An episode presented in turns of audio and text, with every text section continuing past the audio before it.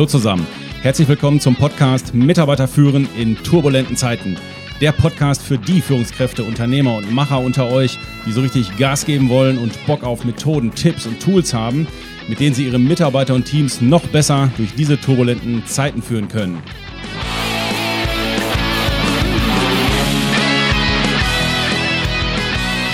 Mein Name ist Thomas Pütter und heute gibt es den dritten Teil unserer Trilogie zum Thema Resilienz. Natürlich wieder mit dem Mastermind von Denkneu, Ines Olzer.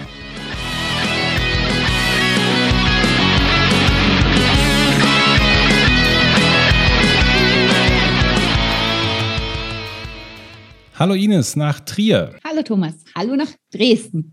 In der ersten Folge haben wir das Thema Resilienz allgemein ein bisschen aufgemacht und mal geklärt, was ist denn Resilienz äh, und kann man das kaufen.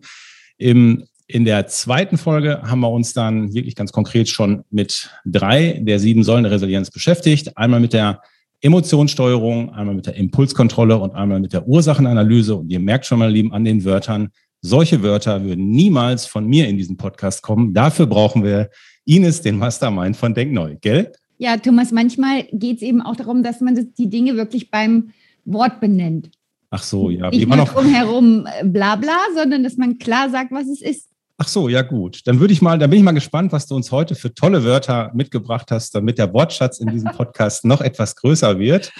Und dann würde ich sagen, Ines, feuerfrei für die nächsten vier Säulen der Resilienz. Ja, also ich würde sagen, wir tüten es jetzt ein, dass man mal einen Überblick hat und nicht ständig denkt, boah, was ist denn das für ein schwammiges Thema und irgendeiner kann mir was vom Pferd erzählen, sondern dass wir einfach mal wissen, was sind jetzt die sieben Säulen und fertig. Also ähm, Säule Nummer vier ist Empathie. Ich sag's mal auf Deutsch für dich. Einfühlungsvermögen. Oh, danke schön, danke. Ist ja auch so ein Trendwort, ne? Ähm, allerdings hört man schon öfter mal von Mitarbeitern, die frustriert sind, dass sie sagen, ja, der versteht mich nicht und der fühlt auch irgendwie nichts. Ne? Also die ähm, sehr wohl starke Emotionen haben, die Führungskraft bleibt immer gleichmäßig, ohne sich da irgendwie emotional, also äh, sag mal, irgendwie beeinflussen zu lassen. Es kann auch für, beim Mitarbeiter dazu führen, dass er das Gefühl hat, der interessiert sich nicht für mein Problem oder für mich als Mensch und dem ist es ganz egal, ne? wenn man zu unempathisch und zu sachlich reagiert. Deswegen ist Empathie schon ein großes Thema. Ich würde aber eher sagen, es ist wegen einem anderen Grund sehr wichtig. Und zwar hilft es ja, die Perspektive zu wechseln. Also Empathie bedeutet ja die Fähigkeit, sich in die Gedanken oder die Gefühlswelt des anderen hineinversetzen zu können. Und wenn ich das also schaffe, also wirklich so von Bauch zu Bauch oder Solarplexus an Solarplexus und ich nehme das so mal auf, wie der andere sich so fühlt und was der so, sich so denkt, warum, was sein Kontext ist, warum der also zum Beispiel Beispiel ne, das Problem als Problem empfindet oder was seine Lösungsidee sein könnte, dann habe ich natürlich die Chance, dass ich durch eine ganz andere Brille auf das Thema gucke und dadurch auch ganz komplett andere Lösungen kreieren kann als die, die ich habe. Also von daher ist sage ich mal, Einfühlungsvermögen, ein gutes Training, immer mal die Perspektive zu wechseln. Für mich fühlt sich so an, für den fühlt sich so an. Und das ist ja auch erstmal ohne Wertung. Es ist halt subjektiv Wahrnehmung, beim einen so, beim anderen so. Hast du ein Beispiel dafür? Oder sagen wir mal ein Beispiel oder eine Frage, wie man, wenn man nicht ganz so mit der Empathie begnadet ist, dass äh, so ganz konkret, was kann ich tun, um einfach auch ein bisschen empathischer zu werden als Führungskraft? Naja, als erstes mal kann man mal so die Körpersprache des anderen beobachten. Wenn wenn ich sehe, dass jemand wirklich sehr mit dem Thema beschäftigt ist. Also merkt man, da ist dann nicht so eine entspannte, tiefenentspannte, relaxte Körperhaltung, sondern der ist entweder angespannt oder der steht sogar und hat viel Mimik, viel Gestik und so. Wenn ich das schon beobachte, selbst wenn ich jetzt gerade nicht fühlen kann, was der fühlt, sehe ich ja, okay, der ist, das ist sehr intensiv für ihn, die die, die Emotion, die er hat. Und dann muss ich schon mal kurz anhalten und kann das nicht übergehen. Also da spare ich eher Zeit. Ich gehe kurz auf die Emotion ein, also investiere zwei, drei Minuten in dieses Gespräch. Was dann passiert ist nämlich, es gibt ja den sogenannten Ansteckungs- und Mitfühlreflex auch, dass man sozusagen äh, die Emotion, dass, dass die Emotion sich bei dem anderen abbaut, dadurch, dass man sie anerkennt. Also man sagt, ach, verstehe ich, da, da bist du jetzt bestimmt total verärgert. Und der andere sagt, ja, bin ich total verärgert, verdammt. So, ne? Und dann sage ich, das kann ich gut verstehen, da wäre ich auch verärgert. So, und dann haben wir so das Thema, dass die Emotion sich abbauen kann. Und das okay. ist äh, dann der, die Hilfe auch quasi für den Mitarbeiter. Jetzt wurde es mal schön konkret für mich, damit auch ich das verstehe. Das heißt, ich spreche die Emotionen an, die ich bei dem anderen meine wahrzunehmen. Ich ja, genau. kann verstehen, dass du wütend bist. Ich kann verstehen, dass du Tralalala. Kann sein, dass er dir die Emotionen ja sagt. Dann brauchst du nur sagen, okay, verstehe ich, dass du zum Beispiel wütend bist. Kann aber auch sein, der kann seine Emotionen auch gar nicht benennen. Dann kann man sagen, ich ich nehme es so wahr, dass du da ganz schön wütend oder verärgert bist. Kann das sein? Und das hilft dem anderen auch. Der kann dann hinspüren und wenn es so wäre, kann er auch sagen, ja, stimmt, da bin ich auch richtig genervt von. Und in dem Moment kann die Emotion sich immer abbauen. Das war Säule 4 der Resilienz. Und jetzt, meine Lieben, kommt die Denkneue Katzenshow Band.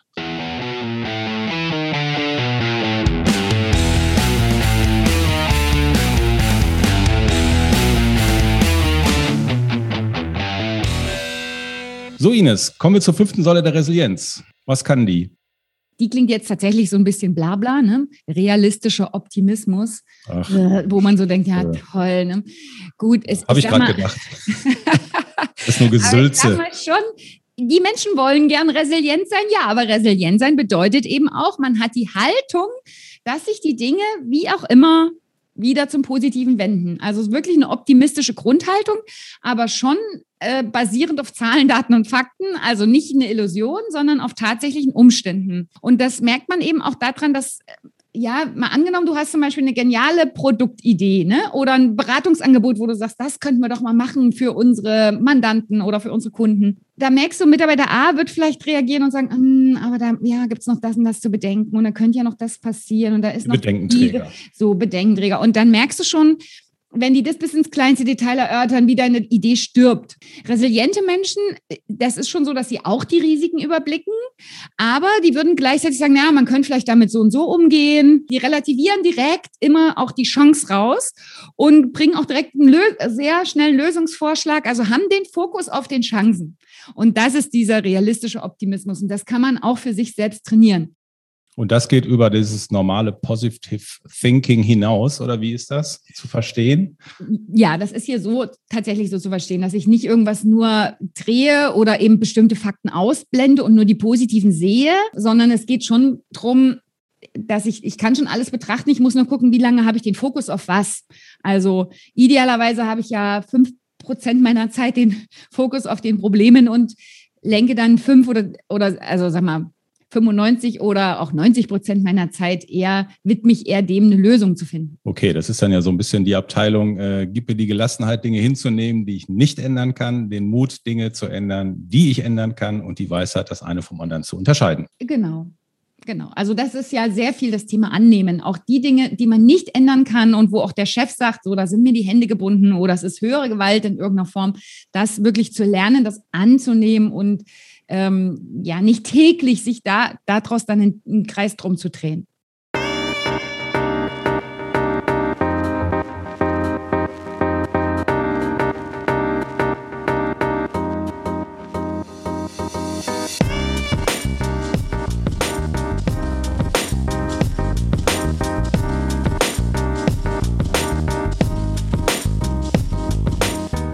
Die nächste Säule der Resilienz ist, ist die Zielorientierung.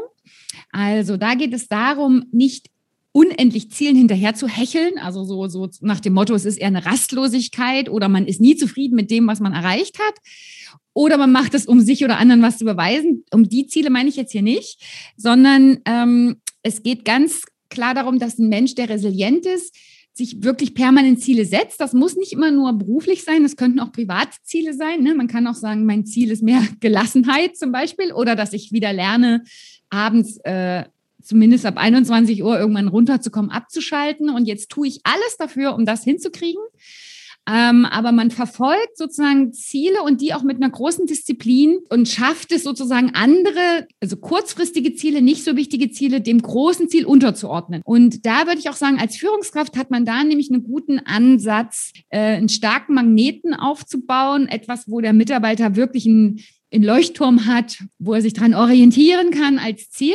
Deswegen ist es immer wichtiger, als Führungskraft tatsächlich die ganzheitlichen Ziele zu definieren. Also nicht mehr nur rein auf die kleinen Abteilungsziele und betriebswirtschaftliche Ziele, sondern den Mensch als Ganzen zu sehen. Wir haben ja in unseren Fragebögen, unseren Denkneu-Entwicklungsgesprächen ja auch äh, zum Beispiel das Thema Life-Work-Balance. Ne? Wie ist es mit deiner Belastbarkeit? Wie gut kriegst du dein Freizeit, Privat, deine Hobbys hin. Gesundheitsmanagement ist so als Thema da drin. Ne? Also da geht es schon darum, dass wir schauen, dass der dass der Mensch nicht eindimensional und einseitig sich Ziele setzt, sondern dass man all die privaten Ziele, die sozialen Ziele, die mental vielleicht auch, wenn er jemand eine Weiterbildung machen will, ne, in seiner Persönlichkeit sich weiterentwickeln will. Und das wäre jetzt das, was der totale Motor ist, um viele kleine andere Hindernisse zu überwinden. Da achte ich als Führungskraft schon drauf, das ganzheitlich zu betrachten und eben auch zu schauen, ob, dass ich aus anderen Feldern Ziele definiere. Ja, es geht ja so ein bisschen in den Bereich äh, unsere vier Kreise, was wir in einem anderen Podcast mal besprochen haben. Das war so auch unsere, unsere anderen Lebensbereiche so ein bisschen im Griff genau. halten und da auch den Fokus behalten. Ich hatte heute Morgen ein Coaching, da sind wir durch Zufall in Anführungsstrichen auch auf dieses Thema gekommen. Das war ein Geschäftsführer, der hat einen riesen, riesen Change-Apparat gerade an der Backe. Also der hat einen ganz großen Umbruch in seiner Firma.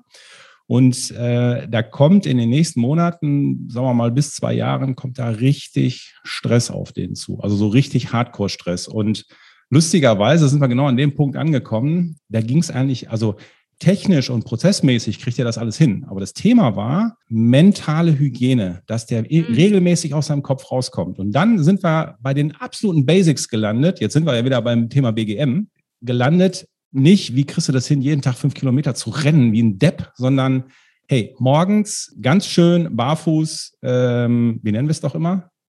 Tautreten? Ja, Tautreten, genau. Morgens, morgens äh, unser Tautreten auf der kalten Wiese, barfuß, also in Kontakt mit der Natur gehen, auch mal ähm, schwimmen gehen und, oder Waldbaden, diese Dinge. Das, das ist bei dem wie so, eine, wie so eine Lampe aufgegangen, dass er gesagt hat, stimmt, ich muss, ich muss, um, um mich immer wieder zu zu Norden, erden, zu erden. Hm. immer wieder zu erden, sonst äh, würde er mit Sicherheit, Monkey Mind würde hochdrehen. Überdrehen, ja, ja. Hm. Ja, ich denke, das ist der Skill, den wir lernen müssen für die Zukunft. Weil je mehr auch im Außen an Umbrüchen da ist und Einflüssen, die uns richtig stark betreffen, umso mehr müssen wir ja das Gedankenmanagement lernen. Ja, und ich nehme das auch so wahr, dass ähm, teilweise auch bei jungen Leuten, ne, die jetzt gerade so mit dem Studium fertig sind, wenn die so ganz große Karrieretreiber haben, wenn das so richtig, wenn die so richtig leistungsorientiert sind, mhm. äh, die brennen sich, die verbrennen sich ja teilweise auch. Ne? Also da kommt dann eher so der Spruch, von ihnen sieht das Hamsterrad aus wie eine Karriereleiter. Ne? Die müssen dann ein bisschen aufpassen, dass sie an der, an der Stelle dann nicht verbrennen. Ja, das ist eh schon auch, dass man das als Führungskraft auf dem Schirm haben muss. Wenn sich jemand viel zu früh verheizt und eigentlich noch in der Phase ist, wo er Erfahrung sammeln soll, äh, damit er ein bisschen breit steht auf einem breiten Fundament, da muss man auch gucken, dass man sie bremst. Das sind dann diese inneren Antreiber, je nachdem, was das dann ist. Aber das muss man als Führungskraft ein bisschen im Blick haben, ja.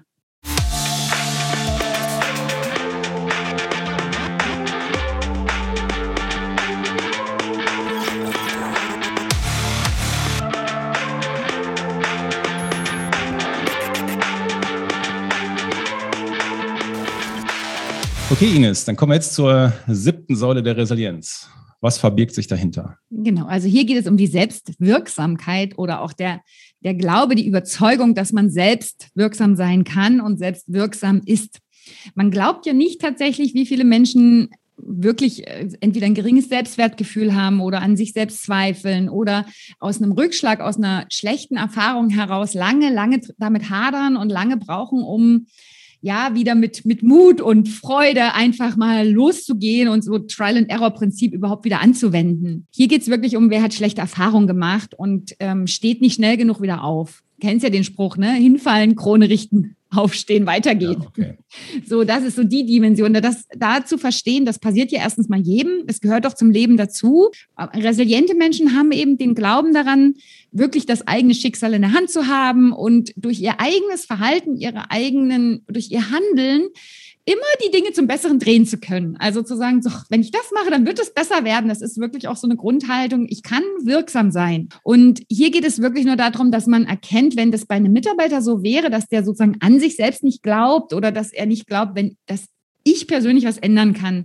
Darum geht es, dass man dann sich hinsetzt, mit dem Mitarbeiter spricht und nochmal ganz klar, klar macht, dass jeder hat um an sich selbst oder mit sich selbst, für sich selbst etwas zu ändern, hat jeder zu 100 Prozent die Eigenverantwortung. Also man kann andere Menschen nicht ändern, aber man hat den Auftrag sozusagen dran zu glauben und zu wissen, ich habe die Eigenverantwortung, um in meinem Leben was zu ändern. Da habe ich 100 Prozent. Da ist kein ja, anderer für okay. Aber jetzt mal Butter bei die Fische. Jetzt sehe ich, dass ein Mitarbeiter da eher Schwierigkeiten hat, äh, nach gewissen Phasen wieder aufzustehen. Was kann ich jetzt konkret tun? Da, da ist eine Führungskraft dann doch auch schnell am Ende, oder? Naja, das kommt ja auf den Typen drauf an. Manche brauchen einfach nur, dass man gut zuredet, dass sie gehört werden, gesehen werden mit ihren Themen und dann rappeln die sich schon selber auf und gehen wieder. Die brauchten nur mal, dass das einer wahrnimmt und auch mal auf die Schulter klopft und sagt, hör mal, da hast du jetzt aber, was weiß ich, seit sechs Wochen Überstunden gemacht äh, und dass du mal Anerkennung, Lob kriegt, so die ganz normalen Sachen. Was ich hier meine, ist nochmal was anderes, wenn man sozusagen nicht glaubt, nicht selber glaubt, dass man was verändern kann und dass man sozusagen das Zepter in der Hand hat. Und das ist dann eher was, wo man mal generell ein Gespräch machen muss, dass die das vom Bewusstsein her verstehen. Ja, Bewusstseinserweiterung, dass man zu 100 Prozent selbstverantwortlich ist. Nicht die Eltern, nicht irgendein Kollege, auch kein Partner. Wenn ich was verändern will in meinem Leben, dass es, dass es anders ist, besser, also im Sinne von besser, muss ich es auch selbst angehen. Und da muss man ein bisschen gucken, dass man sich vielleicht als Führungskraft auch kümmert, eine Aufgabe zu finden, wo der erstmal eine gute Erfahrung mitmacht, damit er spürt, was Selbstwirksamkeit ist. Das wäre dann die siebte Säule der Resilienz füttern. Also, dass wir als Führungskraft tatsächlich dafür sorgen, dass wir wissen, da, wenn ich das begleite und wenn wir es so und so aufziehen und taktisch so und so lösen, dann wird er damit eine gute Erfahrung machen. Und die ist die, die dann auch ja körperlich spüren kann und auch körperlich ankert. Und auf die kannst du aufbauen. An die docken dann in Zukunft Schritte an, wo du wieder neue Wege gehst, kannst du darauf aufbauen. Also das heißt, dass man, dass man äh, Mitarbeiter auch stärkenorientiert einsetzt. Das sowieso, weil dann hat man natürlich eine ganz große Chance, dass sie halt eine gute Erfahrung eben. machen. A mhm. absolut. Also immer, wenn ich meine, nee, ich will aber, dass der das und das macht und es ist gar nicht seine Stärke, der muss da rumkrampfen und so weiter, dann ist die Gefahr natürlich groß, dass er dass es nicht zum Erfolg führt. Ja, und ansonsten sind wir ja hier wieder in der Coaching-Abteilung angekommen. Hier macht es natürlich Sinn, dass wir Coaching-Fragen stellen, die man natürlich, kleiner Werbeblock in unserer Ausbildung zum Business- und Change-Coach, die wir beide machen, lernt. Und aber ganz konkret, wenn wir das merken, sind tatsächlich die Fragen, was kannst du, lieber Mitarbeiter, tun, dass es besser wird? Oder was ist dein nächster Schritt, den du jetzt sehen kannst? Oder dass man ihn selber fragt, wer könnte dir vielleicht helfen, dein Thema in den Griff zu kriegen oder was auch immer. Und die hat wahrscheinlich festgestellt, das sind alles Fragen, was kannst du tun? Nicht, wie viele Führungskräfte das machen, was können wir tun, sondern was kannst du tun? Denn ähm, wir müssen immer, gerade wenn ein Mitarbeiter nicht resilient ist oder wenn er Themen hat, kann er immer nur den Schritt gehen, den er aus seiner Perspektive gehen kann, auch wenn wir die Lösung schon meinen, in der Tasche zu haben, das funktioniert nicht. Dann wäre es nämlich dann ein Ratschlag und wie das beim Ratschlag so ist, ist es halt auch der Schlag mit drin und dann wären wir eher so in der, in der Abteilung, ähm, ich kann dir helfen, sagt der, sagte der Affe und setzte den Fisch auf den Baum.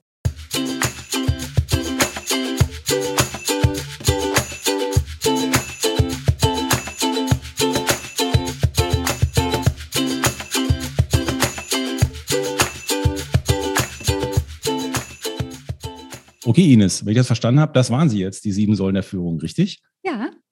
Jetzt muss ich doch mal. du hast wieder gedacht, jetzt kommt ein riesen Bam.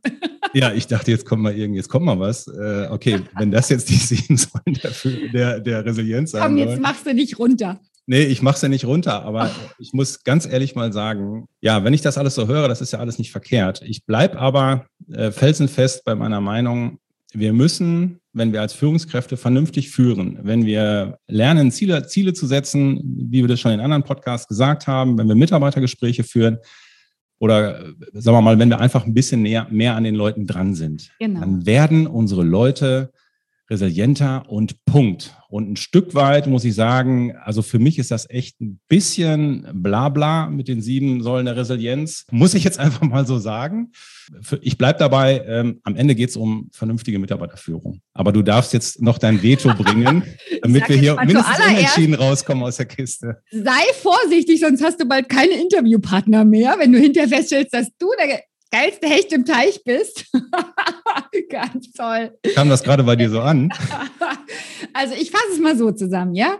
Wenn du als Führungskraft tatsächlich in den Lead gehst und auch ein emotional Leader bist, also der selber auch vorangeht und Entscheidungen trifft und Ziele setzt und mit den Leuten spricht, ja, da ist viel gesunder Menschenverstand eher das Wichtigste. Ja, eben. Und mal ein bisschen reinfühlen auch, ja, damit ich überhaupt mal feststellen kann, wie geht's dem gerade, ja. Aber wenn du den Emotional Leader machst, gibst du denen das Gefühl von Sicherheit. Das ist, was die Menschen brauchen und was sie wollen. Und das ist genau das, was durch die VUCA-Welt ja jetzt gerade alles so ins Wackeln gerät, weil nichts mehr steht, nichts mehr sicher scheint. Und deswegen brauchen die oder sind die auf der Suche danach, dass es eine Führungskraft gibt, einen Menschen, den Unternehmer, den Inhaber, der sagt, so, das haben wir jetzt entschieden, so steht es fest, dass so regeln wir das, ne? Und der sozusagen agil in kleinen Schritten jeweils die beste Lösung vorgibt. Und dieser Emotional Leader gibt auch diese innere Ruhe. Okay, dann würde ich sagen 1-1, oder? das ja. Mit. Naja, aber es ist ja so, ne? Die Führungskraft, die sich nicht für seine Leute interessiert, wird es in Zukunft echt schwer haben. Ähm, du wirst es als Führungskraft wirklich leichter haben, wenn du dich mal für zwei Tage nur für deine Leute interessierst. Das bringt wesentlich mehr, als wenn du zwei Jahre versuchst, sie für deine Sachen zu begeistern. Mal noch was ganz anderes. Wir haben kostenlosen Selbsttest für Resilienz äh, auf unserer Website und in den Show Notes verlinkt. Könnt ihr euch dort kostenlos im Shop-Bereich runterladen. Hast du den eigentlich auch gemacht, Ines, den Selbsttest? Noch nicht. Meinst du, ich sollte mal machen? Ich bin ein Kandidat. Ach komm, wir machen eine beide mal, oder? Also da bin Ines. ich ja gespannt, was bei dir rauskommt. ja, ich auch. Ja, ich gebe es dir mal und mach dann Coaching. Ines, in diesem Sinne, ich danke dir für die Dreierstaffel. Ähm, Grüße nach Trier.